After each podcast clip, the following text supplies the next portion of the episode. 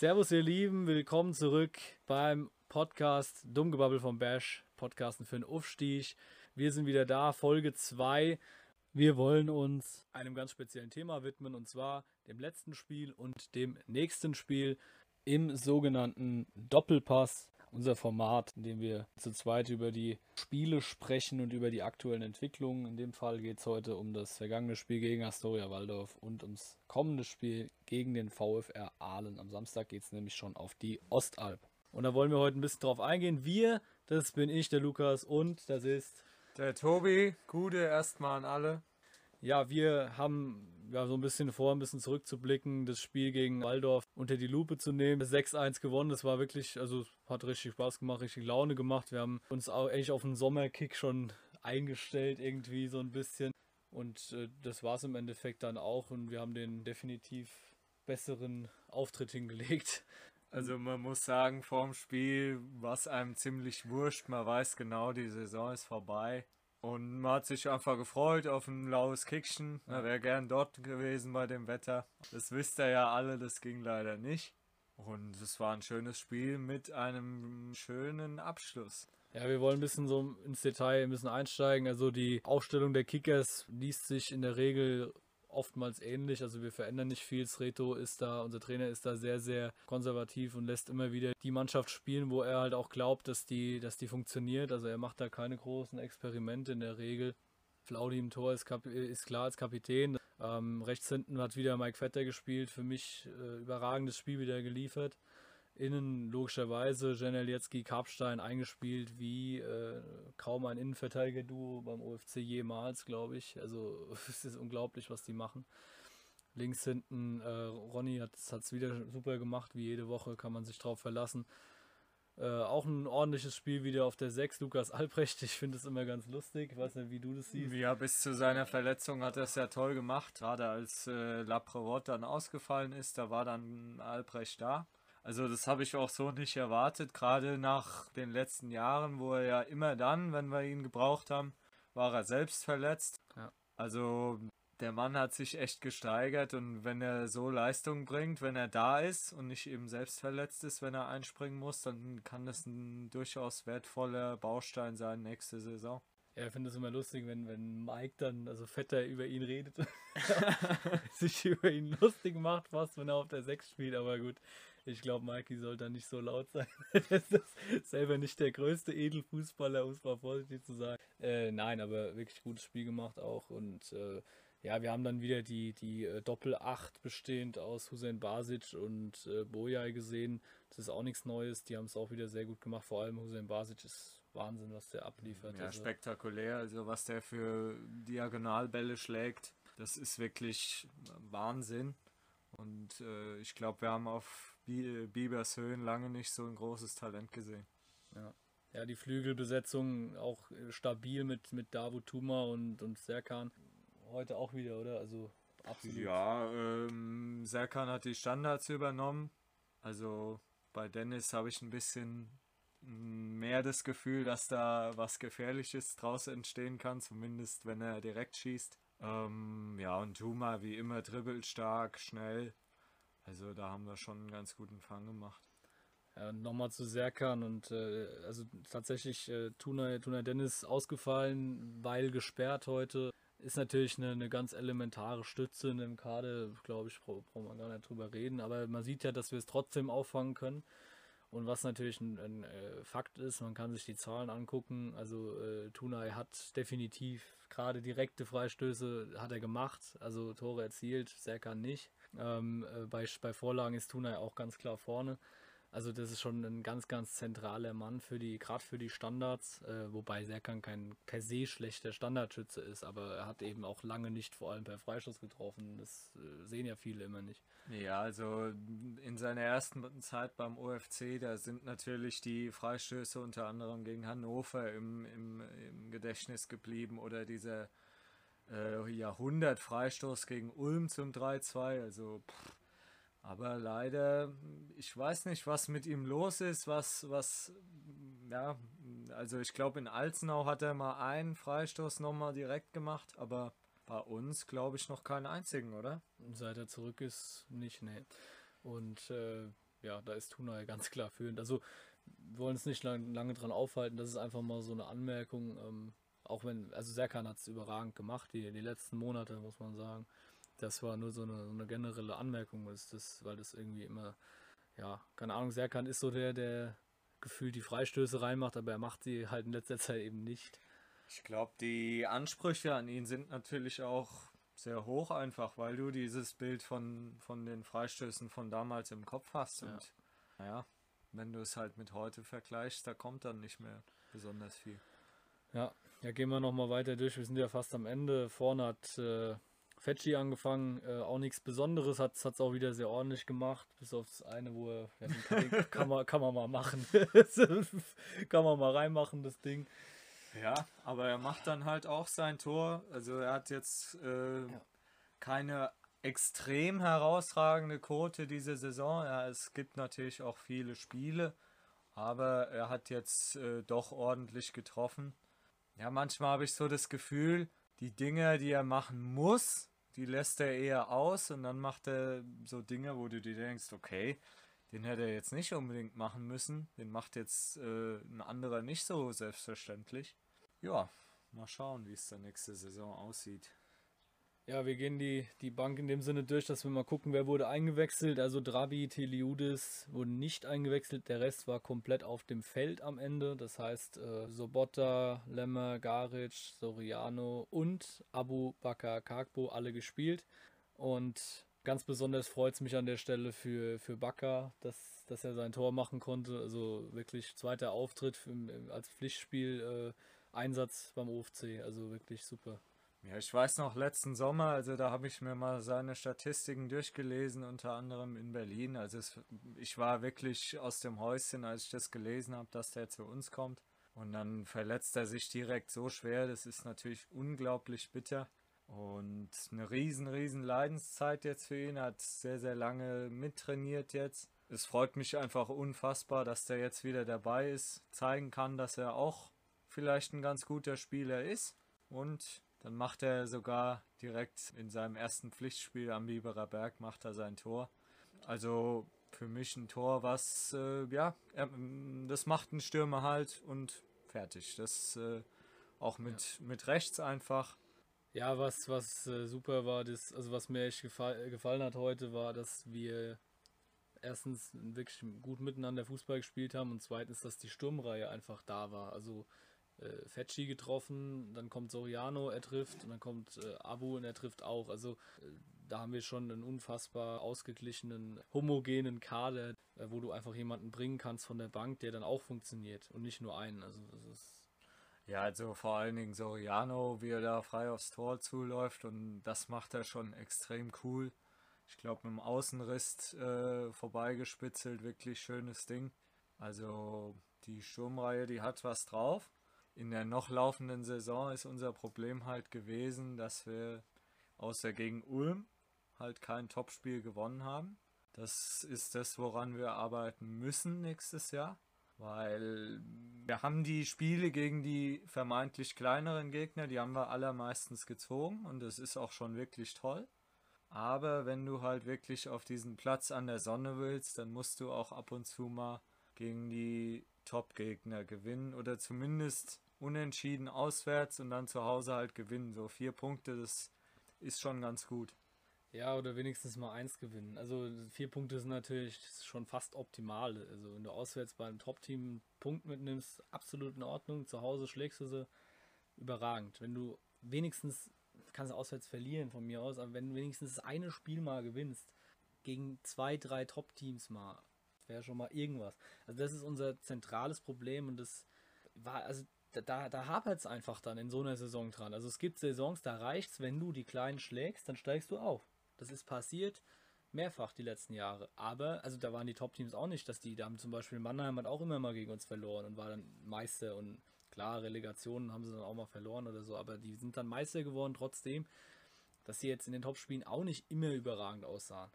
Aber sie haben dann zum Beispiel meistens das Spiel bei uns dann halt doch gewonnen. Also meistens ziemlich hoch. meistens sind wir da früher gegangen, weil es 4-0 stand. Aber jo. ähm, also da muss man ein Spiel halt ziehen und das ist, hat so ein bisschen gefehlt. Und das ist auch völlig egal wie. Also du kannst, musst nicht besonders spielen, aber du musst diesen Dreier halt machen. Es ist ja auch nicht so, dass wir keine Chance gehabt hätten, gerade zum Beispiel gegen Freiburg. Also wenn ich jetzt ans Hinspiel denke, äh, da haben wir, führen wir 2-1 und wir haben mit Lemme die Riesenchance, das Ding in den Sack zuzumachen. Dann vergibt er vorne die Chance und verursacht dann hinten den Elfmeter. Ist bei einem jungen Mann, naja, kann passieren, ist halt schade.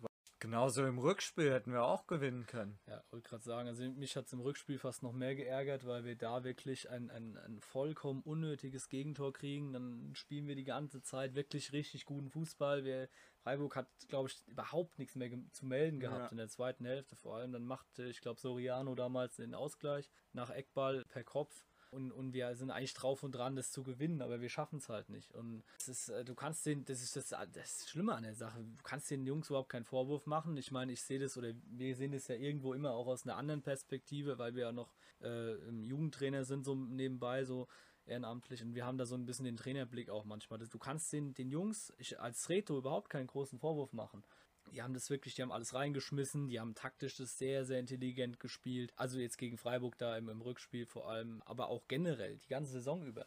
Wir, wir verschieben gut, wir pressen gut, wir sind auch fit. Das musst du musstest, du musst es auch immer sagen. Wir sind ja, wir sind ja nicht nur gut am Pressen, weil wir halt, weil die Jungs irgendwie das, das einmal umsetzen, sondern du musst eine gewisse Fitness haben.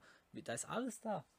Das, das letzte Quäntchen, da hapert's. Für mich fehlt vielleicht ein schneller Stürmer noch vorne, der wirklich, den du auch mal lang schicken kannst, zentral, der trotzdem so eine gewisse Durchsetzungsstärke hat und auch einen, einfach einen eiskalten Abschluss. Und das haben wir, glaube ich, in der Form nicht. Ich glaube auch nicht, dass Bakker das ist. Vielleicht schon eher als, als ein Fetschi oder als ein Soriano, weiß ich nicht. Aber äh, das, dafür kenne ich ihn noch nicht gut genug. Absolut der Torjäger, hat man heute gesehen. Aber ob er jetzt der ist, der schnell vorne wegzieht, das weiß ich nicht. Das wäre so ein Punkt. Aber sonst, äh, der Kader gibt definitiv her, dass du aufsteigen kannst, ganz klar. Also wir stehen ja auch unter das Reto stehen wir ja auch relativ oft ziemlich tief. Und gerade dann ist es ja besonders äh, interessant, jemanden zu haben, den du auch mal lang schicken kannst. Und wenn du dann äh, einen schnellen Mann da vorne drin hast, der die Dinger dann eiseskalt verwandelt, dann ist diese Spielweise natürlich überragend. Aber ähm, das ist halt weder ein Soriano, noch ein Boja, noch ein Fetch, noch vor allen Dingen kein Reinhardt. Die haben alle nicht diesen Top-Speed und natürlich ist es sau schwierig, diesen Stürmer mit diesem Speed zu kriegen. Aber ich glaube, Sobo hat da schon einige Kandidaten im Blick, wenn er nicht schon jemanden unter Vertrag hat, wer weiß. Ich denke auch. Also wir, haben ja schnelle Spiele auf dem Flügel. Also das ist ja, ist ja überhaupt nicht das Thema. Also Davut, äh, Jakob, das sind alles schnelle Spieler. Marcel Sobotta ist sauschnell, unglaublich schnell. Aber da fehlt immer noch so irgendwas. Entweder ist es dann der Abschluss oder einfach diese, diese Coolness, auch mal die Entscheidungssicherheit, dass ich in den richtigen Situationen das, das mache, was, was gerade zielführend ist. Das heißt, die können das super machen, aber wenn ich dann mich falsch entscheide, jedes Mal, und das war bei, gerade bei Marcel Sobotta, über ganz viele Monate immer wieder, war er in einem ganz krassen Tief drin, weil er immer einfach, er hat nicht komplett schlecht gespielt, aber er hat sich in den Situationen immer falsch entschieden. Also wenn er den Ball hätte stoppen müssen und cool hätte einschieben müssen, hat er ihn überhastet drauf gehämmert und wahrscheinlich, ja, was waren das, fünf Meter drüber meistens gar kein Vorwurf an, an den Jungen oder so, aber das ist halt so. Das ist bei anderen Spielern auch so gewesen, aber bei ihm fällt es mir immer sehr auf. Und das hat er in den letzten Wochen wieder verändert. Da hat er dann halt den, den mal wieder das Tor getroffen, jetzt gegen äh, Koblenz war es. Und jetzt heute hat er wieder, wieder das Ding super vorbereitet von Lemmer, das 6-1. Kurz vor Schluss, das war eine super Vorarbeit. Ich glaube, äh, Backers Tor hat er auch vorbereitet mit rechts, genau. Da ist er mit rechts, äh, hat er sich rübergelegt. Das war auch super gemacht. Also, wir haben Material da wir könnten es auch einsetzen, auch im Zentrum. Ja, aber du brauchst halt auch, es kommt halt auch den Trainer an, du brauchst halt auch mal einen Stürmer, der da wirklich körperliche Präsenz mitbringt, vielleicht auch eine gewisse Fähigkeit, den Ball zu halten. Und da sind wir gut besetzt mit mindestens drei Spielern, mit, mit Fetschi, äh, Soriano, äh, Karkbo. Also. Ja, es ist natürlich interessant. Also Matthias Fetsch und Karkbo haben ja beide noch Vertrag, Boja ja auch. Ne? Der einzige der keinen Vertrag für die kommende Spielzeit hat, ist Soriano. Da bin ich natürlich auch gespannt. Also ich weiß nicht, ob das ausreicht. Also er ist halt in einem gewissen Alter und er hat jetzt nicht die unfassbare Torquote. Er hat es gut gemacht, er hat auch einige Buden gemacht in der Rückrunde jetzt. Er hat auch gute Spiele gemacht, aber man weiß halt nicht, was auch bei Sobo und, und bei Sreto, ne? Also was reicht denen das? Soriano wird ja auch nicht jünger. Die anderen haben Vertrag. Puh. Also mir fallen bei Soriano oft Szenen ein, wo er den Ball toll annimmt aus der Luft. War das letztens gegen ja. Koblenz? Also da kommt der Ball sehr hoch und er nimmt ihn mit der Brust an unter Druck und spielt ihn direkt weiter. Also das ist natürlich eine Qualität, die wenige Stürmer haben in dieser, in dieser Liga-Höhe. Es ist nicht unsere Entscheidung, wir können nur spekulieren. Gott sei Dank. genau, Gott sei Dank. Also, dass wir nicht alle Entscheidungen treffen, das ist auch gut so. Wir haben mit Thomas Sobotzig einen sehr, sehr kompetenten Mann an der Spitze. Und der wird mit Sreto wird er sicherlich einiges erarbeiten oder schon erarbeitet haben. Ja, ich gehe auch äh, stark davon aus, dass, dass Sobo mit seinem Coach da eng zusammenarbeitet und nicht nur mit Sreto und seinem Co-Trainer, sondern auch vor allem mit, mit Ramon. Also Ramon ist ja wirklich ein absoluter Fachmann und ja auch unser Chef-Scout. Das heißt, der hat ja auch mit Sicherheit viele Spiele besucht oder, oder gesehen, wo er einfach auch geguckt hat, den Jungen können wir gebrauchen oder da ist was da. Ich kann mir vorstellen, dass das wieder der, die eine oder andere Überraschung folgt im Sommer, aber da werden wir in der Sonderfolge demnächst auch mindestens eine Sonderfolge auch nochmal drauf eingehen. Ein bisschen genauer uns das Ganze angucken mit, mit den Transfers und was da eventuell möglich ist. Ähm, jetzt soll es ja nochmal um, um das Spiel gehen. Wir sind ja schon weitgehend durch. Um noch mal kurz auf Astoria Waldorf zu sprechen zu kommen, äh, Trainer Matthias Born ist schon seit boah, bald zehn Jahren bei ihnen, das ist unglaublich. Und die machen das schon nicht schlecht. Also die haben keine schlechte Truppe und die haben sich auch in letzter Zeit sehr gefangen. Die haben jetzt das Pokalspiel gegen Waldhof Mannheim knapp 2-1 verloren. Also da äh, ist es unseren Jungs schon sehr hoch anzurechnen. Da sind Spieler drin, wir haben es jetzt gesehen, die aus der Sandhäuser Jugend zum Teil kommen, die, äh, der Haug zum Beispiel, der das Eigentor gemacht hat zum 3-1. Und der Kapitän Andreas Schön ist ein absoluter Qualitätsspieler für die Regionalliga, äh, ist ja schon seit x Jahren dabei. Wag von äh, Hoffenheim. Also da sind, sind gute Jungs äh, im Kader, die so schon seit Jahren auf einem sehr, sehr ordentlichen Regionalliganiveau kicken. Und dass wir da wirklich, also nicht nur deutlich, sondern wirklich, also ich weiß nicht, haben wir schon mal höher gewonnen die Saison? Nö. Nee, ist unser höchster Sieg dieses Jahr. 6-1 ist schon, äh, das macht schon Spaß. Also da Respekt und, und Glückwunsch an die Mannschaft, das so zu machen. Natürlich ist der Druck auch, auch weg, es geht jetzt um nichts mehr groß. Aber für Waldorf natürlich auch nicht. Und deswegen äh, konnten die ja auch eigentlich befreit aufspielen. Und äh, das ist, äh, also in der Analyse muss man ganz klar sagen, Waldorf war am Ende des Tages chancenlos. Ja, absolut. Also ganz im Gegensatz zu unseren Auswärtsspielen immer, gefühlt jedes Mal unter der Woche und abends. Und wir tun uns da immer extrem schwer. Ja, ja, also ich, ich war ja, wir waren ja zusammen schon mehrfach in Waldorf, haben eigentlich nie gewonnen. Nee. Äh, und es war immer eine, eine, sehr, sehr schaurige Veranstaltung eigentlich. Das war jetzt kein, überhaupt kein Vergleich und selbst die Heimspiele waren ja oftmals relativ knapp. Also dann 4-3 oder so, weiß ich noch, oder mal ein 2-1. Also das, das war schon immer ein Krampf teilweise oder zumindest ein sehr, sehr kampfbetontes Spiel gegen die und Heute war ja von Kampf betont eigentlich nicht die Rede. Also es ging ja wirklich nur um Sommerfußball. Es wollte auch keiner sich mehr groß äh, verletzen in dem Sinne. Das war auch völlig logisch und auch, auch in Ordnung. Also ich bin auch ein bisschen fast enttäuscht von denen so. Also ich hätte da, ich hätte da schon mehr erwartet. Äh, und äh, dass sie mehr können, ist völlig klar. Hat man gesehen jetzt. Äh, vielleicht war es auch, weil die im Pokal gespielt haben am Wochenende. Also die hatten natürlich die Belastung. Wir hatten jetzt anderthalb Wochen Pause. Das muss man immer sehen. Also ähm, das ist schon brutal für so eine eigentlich Amateurmannschaft. Das ist ja kein Profiverein in dem Sinne, wie wir das sind. Also absolut Respekt an diesen Verein, an diese Mannschaft, an diesen Trainer, dass sie es immer wieder schaffen. Und äh, heute waren wir aber deutlich, deutlich besser und das äh, zeigt auch die Statistik. Also ich glaube auch, wir haben bis auf das Tor so gut wie gar keinen Schuss zugelassen. Ich weiß auch nicht, äh, kannst du dich an was erinnern vom, als wir... Nee, tatsächlich nicht. Ähm, es ist natürlich für uns jetzt auch mal schön, ein paar Tage äh, Pause zu haben oder bekommen zu haben. Wir haben es ja die letzten Wochen gesehen. Wir waren äh, sind extrem auf dem Zahnfleisch gegangen. Es haben immer dieselben 15, 16 Leute gespielt. Das ist schon sehr, sehr hart. Heute kam dann mit Abu Bakar endlich jemand äh, aufs Feld. Also das ist wirklich eine tolle Sache, dass er auch direkt getroffen hat. Das ist ein sehr sympathischer Mann.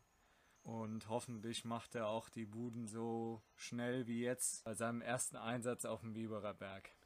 Ich würde sagen, wir gehen noch mal ganz kurz den Ablauf durch. Also äh, ihr habt es bestimmt alle verfolgt. 1-0, 22. Minute, das war Freistoßsituation von der rechten Seite, Vierrad in die Mitte. Dann, äh, ich meine, leicht abgefälscht oder halb abgewehrt, aber nicht gut genug. Und dann kommt unser Youngster, Dennis Hussein Basic, also tolles, tolles Tor wieder und äh, absolute Bereicherung für diese Truppe. Äh, unglaublich. Ja, die Entdeckung der Saison ohne, ohne Wenn und Aber. Also wirklich eins der größten Talente der letzten Jahre. Absolut. Ich habe es auch vorhin schon gesagt.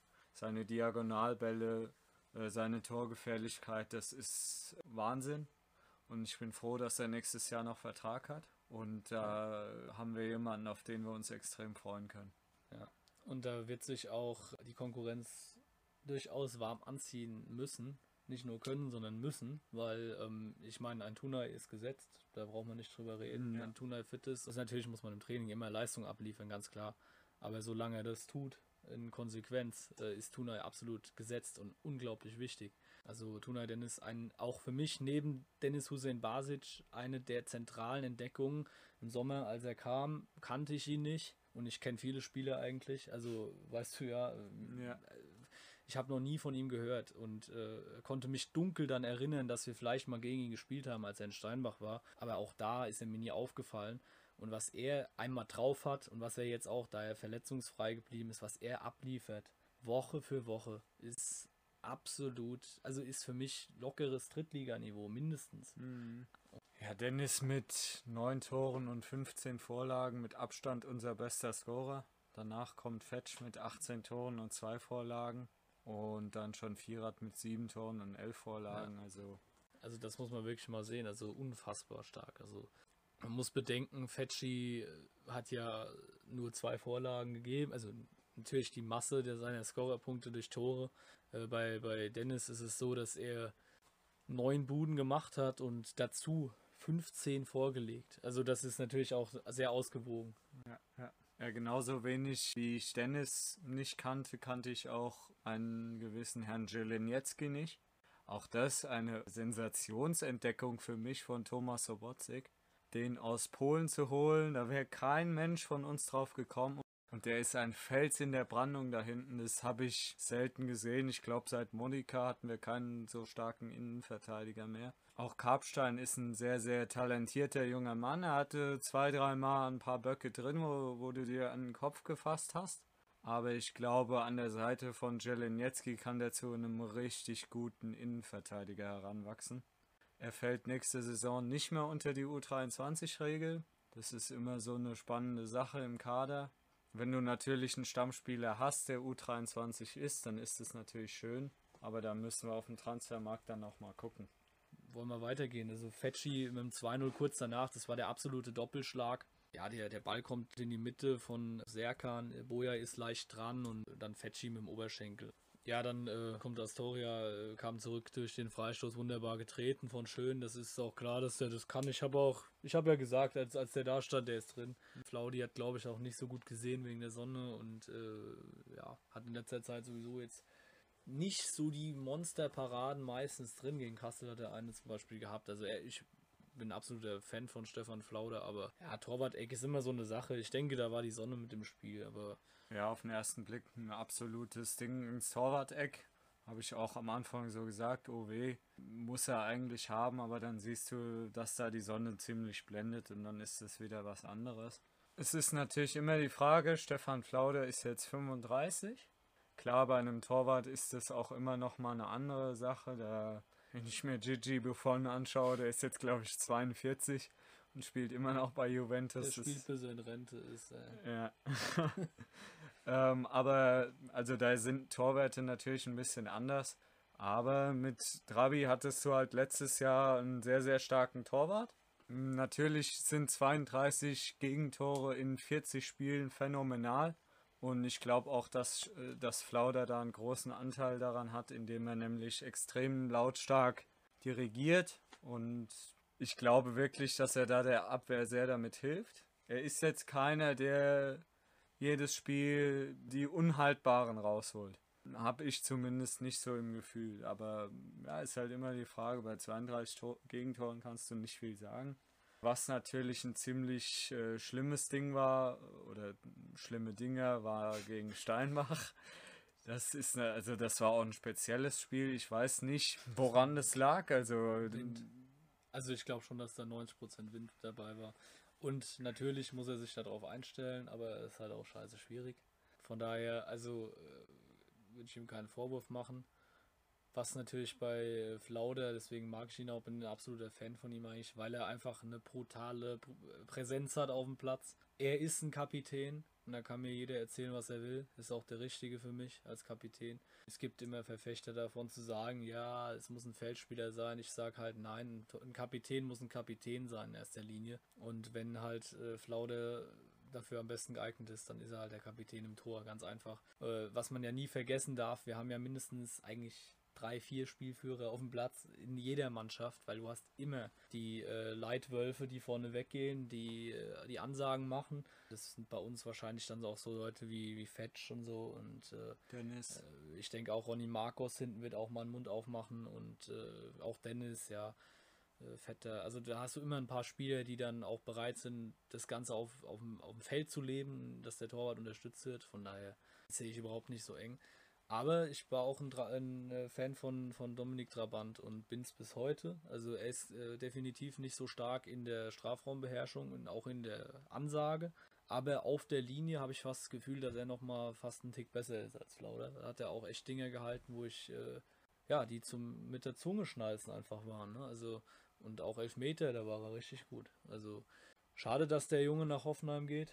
Vielleicht, ich habe die Hoffnung, dass er eventuell ich kann es nicht sagen, ob es Retos macht, aber vielleicht im letzten Spiel nochmal einen, noch einen Einsatz bekommt. Das wäre natürlich phänomenal, dass, dass er einfach nochmal spielen darf. Aber ja, also so wie ich Reto kenne, lässt er halt Flaudi spielen. Aber das wird man sehen. Ja, um das Ganze noch ein bisschen abzuschließen, wir haben äh, heute äh, ja ein Spiel gesehen, was, was dann, äh, was nie so richtig auf Messers Schneide stand. Dann, dann ist eben diese dieses Eigentor dann passiert, dann war es eigentlich schon vorentschieden mit dem 3-1 von, äh, von Haug. Das Eigentor, der Ball kommt von links in die Mitte. Sobotta spielt ihn eigentlich äh, falsch, in, total in den Rücken von Soriano und äh, dann stolpert ihn äh, Haug dann selbst rein. Also. Ja, schön reingekullert. Also mal wieder ein Kaktor. Diesmal Mal wieder ein Offenbacher Kacktor. Das ist natürlich schön. Diesmal für uns und nicht von uns. Das, ist, das ist auch mal eine schöne Abwechslung. Ja, vielleicht kommt es ja bei Zeigler wieder. Also, das war in letzter Zeit ja auch so, das war Slapstick. Also, ich muss echt sagen, ich habe selten so gelacht, weil das die einzige Option war, wie ich das verarbeiten konnte. Das ja, sei es jetzt Hussein Basic gegen Alzenau oder, oder die zwei Kisten gegen Flauder in Steinbach. Also es war schon speziell dieses Jahr. Wenn wir schon nicht beim Tor des Monats dabei sind, dann, naja, wenigstens bei dem anderen Wobei wir auch wunderbare Tore gemacht haben. Da hat die Sportschau sich einen ganz schönen Lapsus äh, erlaubt, finde ich. Ähm, Definitiv, ja. Also ich fand Mike Vetters Tor gegen Ulm überragend und ich fand vor allem Serkan Firats Tor in Gießen auch Weltklasse. Ja. Also der 50, 60 Meter Ball von Hussein Basic und dann Volley per Seitfalls hier, da kann man schon mal drüber nachdenken, ob man den nicht mitnimmt in die äh, Sportschau. Aber ganz subjektiv. Ja, also ähm, Vetters Tor aus der Distanz, unfassbar. Also der Junge, der hat manchmal so ein bisschen einen Knacksack, hat man das Gefühl, wenn ich an das Tor in Elversberg denke, wie er durch, durch die Leute tanzt, wie durch Slalomstangen. Jetzt wieder so ein Distanztor, wo das man ihm überhaupt nicht zutraut. Vielleicht tut man ihm damit auch ein bisschen Unrecht. Ja, er hat ja dann in der PK auch ganz, ganz stolz und ganz selbstbewusst gesagt, ja, also ich mache das eigentlich jeden Tag normal bei mir. Also mit links, äh, ja, also links wie rechts sage ich immer. Äh, die Frage ist dann, ob gut oder schlecht. also bei uns ist auf dem, auf dem Dorf ist es immer so, ähm, ich kann mit links nicht schießen, ja, mit rechts auch nicht. also, ja, da ist Mikey, glaube ich, auch eine Nummer besser. Sowohl links als auch rechts. Ja. Und, äh, aber ich, ich äh, muss sagen, das ist tatsächlich so, auch in Hoffenheim damals. Das war Saison 2017, 18, glaube ich. Ne, 18, 19, wo wir in Hoffenheim waren. An Fasching, glaube ich. Ja. Haben wir 5-0 gewonnen und dann macht äh, Mikey macht in der letzten Minute, haut er das Ding da in, in die Unterlatte irgendwie und rein. Das, das war auch so ein Ding. Traut mir ihm nicht zu. Eigentlich. Also, obwohl er wirklich ein, ein super, super Mann ist. Also, also, das sind so Dinge, das ist original Mike dass der dann halt ab und zu auch so einen reinschweißt. Ja, er ist jetzt seit 2014 da. Ein absoluter Kickersmann und ich bin sehr, sehr froh, dass er verlängert hat, weil er eine sehr, sehr wichtige Rolle spielen kann. Vor der Saison hat man ihn schon fast abgeschrieben. Er sagt, hm, naja, da haben wir eigentlich äh, die Position schon besetzt. Fritscher hat es dann in Teilen nicht so wahnsinnig gut gemacht, war oft verletzt und dann ist äh, Mike eingesprungen, hat das toll gemacht. Dann war er wieder verletzt. Es war wirklich, also dieses Jahr unglaublich, wie viele Verletzungen wir hatten. Ich glaube, das habe ich so noch nie erlebt. Lukas, du hast schon ein paar Saisons mehr auf dem Bockel. Ich glaube, selbst du, auch du hast sowas noch nicht äh, erleben dürfen, erleben müssen. Also ich sag's mal so, es gab schon Saisons, da hatten wir sechs, acht Mann mal zwischendurch äh, out of order, aber dieses Jahr waren es ja in der Spitze, glaube ich, zweistellig, die von dem Kader einfach mal nicht zur Verfügung standen oder so. Also ich weiß, dass es neun Mal waren auf jeden Fall. Also so, so krass war es, glaube ich, noch nie. Ich weiß nicht, ob unser Kader jetzt einfach besonders groß ist und dann halt die Wahrscheinlichkeit auch höher ist, dass sich halt jemand verletzt. Die Saison ist halt eine Mammutsaison gewesen, einfach bei den Umständen geschuldet. Äh, dann natürlich ist es normal, dann auch die Kunstrasenplätze, das darf man überhaupt nicht unterschätzen.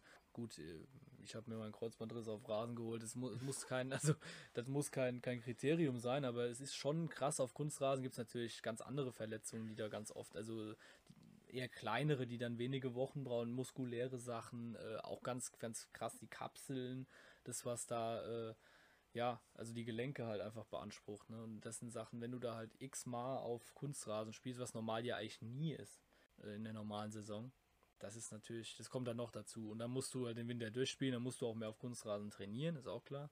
Äh, weil du deine Winterpause einfach nicht so äh, hast wie sonst und auch nicht, nicht groß irgendwie Trainingslager machen kannst. Ne? Ja, also das, das ist schon logisch. Das, also es war krass mit den Verletzungen und wir hatten auch einfach, wir hatten Pech mit den Verletzungen, ganz klar. Also mit, äh, gerade wenn ich an, an La Prévotte auch denke oder so, das ist, der ist da zwei Monate da, macht einen super Job, toller Mann auch, der uns auch nächstes Jahr sehr helfen kann und dann passiert das. Ja, trotz seiner Größe extrem kopfballstark, zweikampfstark, also genau der Mann, den wir gesucht haben. Ja. Und dann fällt er natürlich äh, langfristig aus. Aber dafür unfassbar gut aufgefangen. Der Kade. Ja, ja, ja. Lukas Albrecht ist äh, da gewesen, als er gebraucht wurde. Ja, und auch, äh, auch Tuna, der dann defensiver spielen musste zum Teil. Ja, ja. Und dann kam halt Husin Basic rein. Ja. Und von daher ist es vielleicht auch ein Glücksfall, dass wir diesen jungen Mann öfter sehen. Ja, wir, wir waren beim 3-1 stehen geblieben, das 4-1 Elia Soriano. Wie gesagt, wir haben es schon ein bisschen angesprochen, ob er nächstes Jahr noch da ist, wird sich demnächst rausstellen. Aktuell ist nicht bekannt, dass er Vertrag haben soll. Das ist, läuft wohl aus jetzt Ende Juni. Ähm, er macht es vorhin super, 4-1, tolles Tor, äh, wie, er, wie er sehr, sehr cool bleibt, toll, der Doppelpass mit Lemme und dann mit dem Außenriss äh, schubbelt er ihn am Torwart vorbei, absolut äh, eiskalt gemacht. Ja, das 5-1 da war, das war so unser High Moment heute Abend irgendwie. Äh, Abu macht's auch super eiskalt vorm Tor, tolle Hereingabe von Sobotta und dann einfach dieser Moment, dass, dass Kargbo äh, da ist wieder und dass er sein erstes Pflichtspiel auf dem Berg macht und dann macht er sein Tor. Das hat mich sehr, sehr gefreut für den Jungen. Und in dem Moment habe ich mich total geärgert, dass wir nicht da waren, weil äh, stellt euch mal vor, die Waldemar wäre voll gewesen mit ein paar tausend und dann macht der Junge, wie es, läuft, Sommerkick. Ich meine, klar, wir steigen nicht auf, aber es macht ja immer trotzdem Spaß, wenn das Wetter gut ist und man hat sein Bierchen da stehen und die Stimmung ist gut und dann macht der Junge, der kommt rein und macht dann seine Bude. Das wäre so ausgelassen gewesen heute. Also das habe ich schon ein bisschen wehmütig wieder drauf geguckt. Ja, als ja. hättest du, als hättest du meine Gedanken gelesen. Ich wollte es auch gerade sagen. Für den Jungen ist äh, super schade, dass er jetzt nicht vor Fans diesen Moment erleben kann. Also ich glaube, die Fans hätten auch ein richtiges Gespür gehabt und hätten den Mann richtig abgefeiert. Ja. Das ist wieder so ein Moment, wo man sich richtig in den Arsch beißt, dass Definitiv. man nicht da ist. Definitiv. Ja, 5-1 äh, sage ich schon, 6-1. Äh, der Schlusspunkt, Jakob Lemmer, äh, auch ein, ein, sehr, sehr junger Mann, den wir auch immer mal wieder kritisch beäugt haben, aber der in letzter Zeit wirklich, muss man sagen, sehr, sehr stabil wieder wird. Also der wirklich arbeitet und äh, ich kriege das auch mit, auch ja, im, im Fitnessbereich viel, viel macht und tatsächlich sich auch das Ganze erarbeitet, was er dann auch leistet und das heißt, er macht auch Tore, also er liefert auch weil man ja immer gesagt hat, naja, er macht es nicht schlecht, aber er trifft nicht. Aber jetzt in den letzten Monaten, letzten Wochen vor allem, ist wieder da. Also da ist absolut Substanz da und auch der Junge kann nächstes Jahr wieder eine ganz, ganz zentrale Rolle spielen. Vor allen Dingen letztens tolle Aktion von Jakob, wo er sich toll durch die Gegner durchtribbelt, auf die Grundlinie geht und dann super zurücklegt. Also da er lässt schon ab und zu und in letzter Zeit wieder öfters sein Potenzial aufblitzen, das auf jeden Fall sehr groß ist. Ich glaube, er braucht ein bisschen mehr Selbstvertrauen und muss einfach mal sagen, so, ich mache jetzt einfach. Ich habe irgendwie bei ihm immer das Gefühl, er ist noch ein bisschen verkopft. Und wenn er das abstellen kann, dann ist auch er ein Rohdiamant. Ja. ja, er soll sich ein Beispiel an Hussein Basic nehmen, der ist cooler damit. Der ist so selbstbewusst, das ist äh, unglaublich. Ja, also auch das ein, ein äh, ähnliches Tor, so Botter von links, mit links sogar die Flanke toll reinge, mit absolut mit Schnitt, das ist ganz wichtig bei diesen Dingern. Auf den zweiten wieder gezogen, da ist Karkpo vorbeigerutscht und dann kommt eben Lämmer dran und macht das Ding dann rein. Also ein sehr, sehr rundes Spiel, ein wirklich super Fußballabend. Äh, Wäre natürlich, wie gesagt, noch schöner gewesen, wenn wir am Berg gewesen wären. Aber das wissen wir alle. Hoffen wir, dass es bald wieder soweit sein wird. Möglichst normal und auf der Waldemar und mit Stimmung und mit Bierchen und wie sich das so gehört. Ja, das soll es als Rückblick gewesen sein zum Spiel Kegers Offenbach gegen FC Astoria Waldorf entstand 6-1 vor null Zuschauern, ich weiß nicht genau. am Biberer Berg, ja, wir schauen jetzt gleich auf das nächste Spiel. Ja, am Samstag steht nämlich schon das nächste Spiel an, das heißt, wir haben jetzt ein paar Tage nur zum Regenerieren. Das Ganze dann beim VfR Aalen ja, das war unser letztes Auswärtsspiel, wo wir vor Ort auch da waren. Ne? Unser letztes richtiges Auswärtsspiel, ja. Also, wenn ich damals äh, daran gedacht hätte, was, was auf uns zukommt, das, ich hätte es nicht geglaubt, das hätte niemand geglaubt und ja. Es war eigentlich ganz gut, dass wir es nicht wussten. es ist natürlich im Nachhinein bin ich extrem traurig, dass ich dann nicht noch das äh, Auswärtsspiel in Elversberg äh, mitgenommen habe. Das wäre auch nochmal schön gewesen, gerade mit dem Sieg dann. Es ist einfach Wahnsinn und für viele Menschen ist es der Lebensinhalt und das ist vom einen auf den anderen Tag weg. Das heißt jetzt daheim einfach auf die Waldemar äh, zu gehen äh, oder halt auch mal auswärts zu fahren. Klar, es gab diese Spiele, wo man dann auf der Familientribüne dabei sein durfte, aber es ist halt nicht dasselbe wie in seinem Blog zu stehen. Nee, auf keinen Fall. Ich finde das eigentlich sogar echt. Also ich meine, klar, man hat die Emotionen irgendwo schon besser als zu Hause, aber das ist so affig und so ein Theater und, und man wird behandelt wie ein Kind so gefühlt und äh, nee, also das ist nicht das Fußballerlebnis, was man will. Das hat mit normalem Stadionerlebnis nicht viel zu tun, finde ich. Und äh, auswärts ist ja sowieso verboten und also geht ja gar nicht.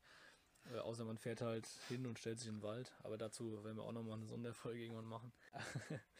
ähm, ja, also wie gesagt, Aalen war das letzte Spiel, um mal zur Sache zu kommen. Wir wollen ja auch immer ein bisschen analytisch dran gehen, zumindest im Ansatz. Also der VfW Aalen hat jetzt nach 40 Spielen 49 Punkte auf dem Konto, auf der Habenseite auf Platz 12 gelistet. Das heißt, die sind im absoluten Niemandsland, selbst wenn es jetzt noch fünf Absteiger gäbe, ja, wobei dann hätten sie noch nicht, wären sie noch nicht ganz durch, aber so gut wie. Aber da das alles äh, geregelt ist, da nur zwei absteigen, ist das ja schon lange durch. Die haben ein Torverhältnis von 45 zu 56 minus 11 bedeutet das. 12 Spiele gewonnen, 13 unentschieden, 15 verloren, das ist ziemlich ausgeglichen. Mhm. Ähm, das ist eine Mannschaft, die äh, ja, uns im Hinspiel geschlagen hat. Damals noch unter Angelo Balletta haben wir da eine ganz, ganz, ja doch peinliche Figur abgegeben zu Hause. Das war so ein Spiel, das darfst du halt nicht verlieren. Und das ist auch mit einem Knackpunkt. Also ich sag's immer, wir haben es vorhin schon ein bisschen betont, du sollst vielleicht mal die Topspiele gewinnen, aber wenn du konsequent die schwächeren Teams, jetzt sage ich mal, die schwächeren, die in der niederen oder mittleren Tabellenregion, wenn du die schlägst, gerade zu Hause, dann hast du eigentlich auch gute Chancen aufsteigen zu können. Und, aber dann darf dir sowas nicht passieren. Also das Hinspiel sollten wir tunlichst äh, vergessen. In dem Sinne, dass wir auf keinen Fall auch nur im geringsten so wieder auftreten könnten am Samstag, weil das ist äh, der Todesstoß. Wir müssen weiterhin so konsequent, so selbstsicher, absolut selbstbewusst spielen wie jetzt gegen, gegen Waldorf. Ja, absolut. Das müssen wir einfach wieder auf den Platz bringen und ich glaube, dass unsere Jungs genug Selbstvertrauen haben, um diese Aufgabe auch zu bewältigen, auch auswärts. Ja, ja, der VW Aalen hat äh, zudem massivste personelle Probleme. Also, die haben jetzt im, im letzten Spiel bei Sonnenhof Groß Asbach gespielt, 3-2 verloren. Das ist ein, auch ein Spiel, äh, wo es um gar nichts mehr ging, natürlich. Ja. Aber Groß Asbach, äh, wie ihr vielleicht wisst, steht auch nicht besonders gut in der Tabelle, sind sogar ja, 19. aktuell. Also, das ist wirklich sehr schwach eigentlich. Also, die würden, wenn es wirklich noch mehr Absteiger geben würde, würden die wirklich Probleme bekommen jetzt. Und äh, Aalen hat dort verloren, wie gesagt, sehr knapp. Und äh, man muss, muss eins sagen, das Mittelfeld war relativ normal besetzt mit Knipfe, Abruscha, Hermann. Da haben sie äh, Kolja Hermann übrigens, der letztes Jahr bei uns im Probetraining war, auch, der ist jetzt dort, ehemals Freiburg 2. Also die haben schon gute Kicker drin und äh, auch Volz in der Abwehr, aber da hat natürlich eine Masse gefehlt und so wie es aussieht, fehlen da einige von auch weiterhin. Also das heißt auch gegen uns, Gino Windmüller, Oliver Oschkenat, äh, also wirklich Spieler, die einen Namen haben. Tim Grupp, Sakai, Stanese, Kevin Hoffmann als einer der zentralen Spieler. Und natürlich im Sturm Vastic und vor allem Steffen Kienles, ihr Torjäger, der beim SSV Ulm die letzten Jahre auch für Furore sorgen konnte, auch gegen uns getroffen hat immer mal. Dieser Mann äh, fällt auch aus, das heißt, wir haben da. Also Kai Merck hat laut Kicke in der Abwehr gespielt, er ist Mittelstürmer, fällt mir gerade auf. Auch interessant. Ähm, vielleicht ist er wirklich so gewesen, weil die so viele personelle Probleme haben, das kann ich nicht sagen. Ja, der, der Kienle, der fehlt und das ist natürlich für die Aalener brutal. Also die müssen das erstmal irgendwie kompensieren. Natürlich, wie gesagt, das ist, wird auch wieder ein Sommerkick werden, schätze ich. Gut, es soll gewittern, hin und wieder vielleicht. Könnte auch interessant werden. Also ich erwarte ein offenes Spiel, das wir aber, glaube ich, schon auch gewinnen werden. Wobei man zum Thema Kicker Aufstellungen natürlich, da muss man ein bisschen vorsichtig sein. Also da kann es durchaus auch mal vorkommen, dass Matthias Fetsch dann äh, Rechtsverteidiger spielt laut Kicker oder Garic äh, den linken offensiven Mittelfeldspieler gibt. Also, aber ja, es äh, scheint wohl so zu sein, dass sie wirklich viele Ausfälle haben, ähnlich wie wir. Die Saison ist eine Rekordsaison. Es ist wirklich echt speziell. Und das ist wirklich auch mal interessant zu sehen, wie gehen diese Spieler damit um, wie gehen die Mannschaften damit um. Ein Vorteil, den vielleicht auch Freiburg natürlich hatte, die haben jetzt äh, sehr, sehr viele Spieler eingesetzt. Sowohl aus der U19, klar hätten wir auch machen können, okay. Dann aus ihrer eigenen Mannschaft und von oben haben sie auch einige runtergezogen. Ich denke nur an Güstil oder an Flecken. Ja. Natürlich ist es keine Ausrede, sie haben es toll gemacht und werden wahrscheinlich verdient aufsteigen. Müssen wir mal abwarten, wie jetzt das Spiel gegen Elversberg ausgeht. Das ist auch noch nicht ganz entschieden. Aber das ist eine Saison, die äh, wirklich sehr, sehr gut ist und da muss man ihnen einfach äh, die Glückwünsche zukommen lassen, auch wenn es für einen selber wehtut. Aber wir hatten die Chance, sie zu schlagen, wir haben es nicht geschafft. Und dementsprechend sind wir äh, momentan eben auf Platz 3 und nicht eben auf Platz 1. Ganz genau. Also zum VfR Aalen haben wir, glaube ich, alles gesagt. Zu uns, äh, Tunay Dennis wird zurückkehren. Das heißt, wir haben wieder einen ganz zentralen Mann noch dazu äh, ja, zur Verfügung wieder, der natürlich auch ganz klar alleine ein Spiel, ein Spiel entscheiden kann. Das ist so aktuell äh, gibt es keinen Anlass zu denken, dass jemand dazugekommen ist, irgendwie der ausfällt. Also ich denke eher, dass, dass mehr Leute fit werden wieder. Äh, Bakker ist wieder voll dabei, hat jetzt getroffen. Also da ist äh, schon, wir kriegen jetzt wieder eine gewisse Substanz zurück. Also ich kann mir schon vorstellen, dass Aalen alles versucht und dagegen hält, aber ich denke schon, dass wir gewinnen werden dort, weil wir einfach die bessere Form haben, weil wir ganz klar den stärkeren Kader haben. Und wenn es nicht gerade so wie letztes Jahr läuft, dass wir uns unnötig irgendwie Gegentore einschenken lassen und dann 3-0 verlieren, dann werden wir das Spiel ziehen. Ich denke, dass wir auch zu Null spielen werden, wenn alles normal läuft.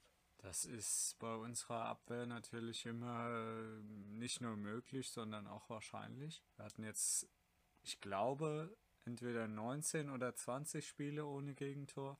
19, glaube ich.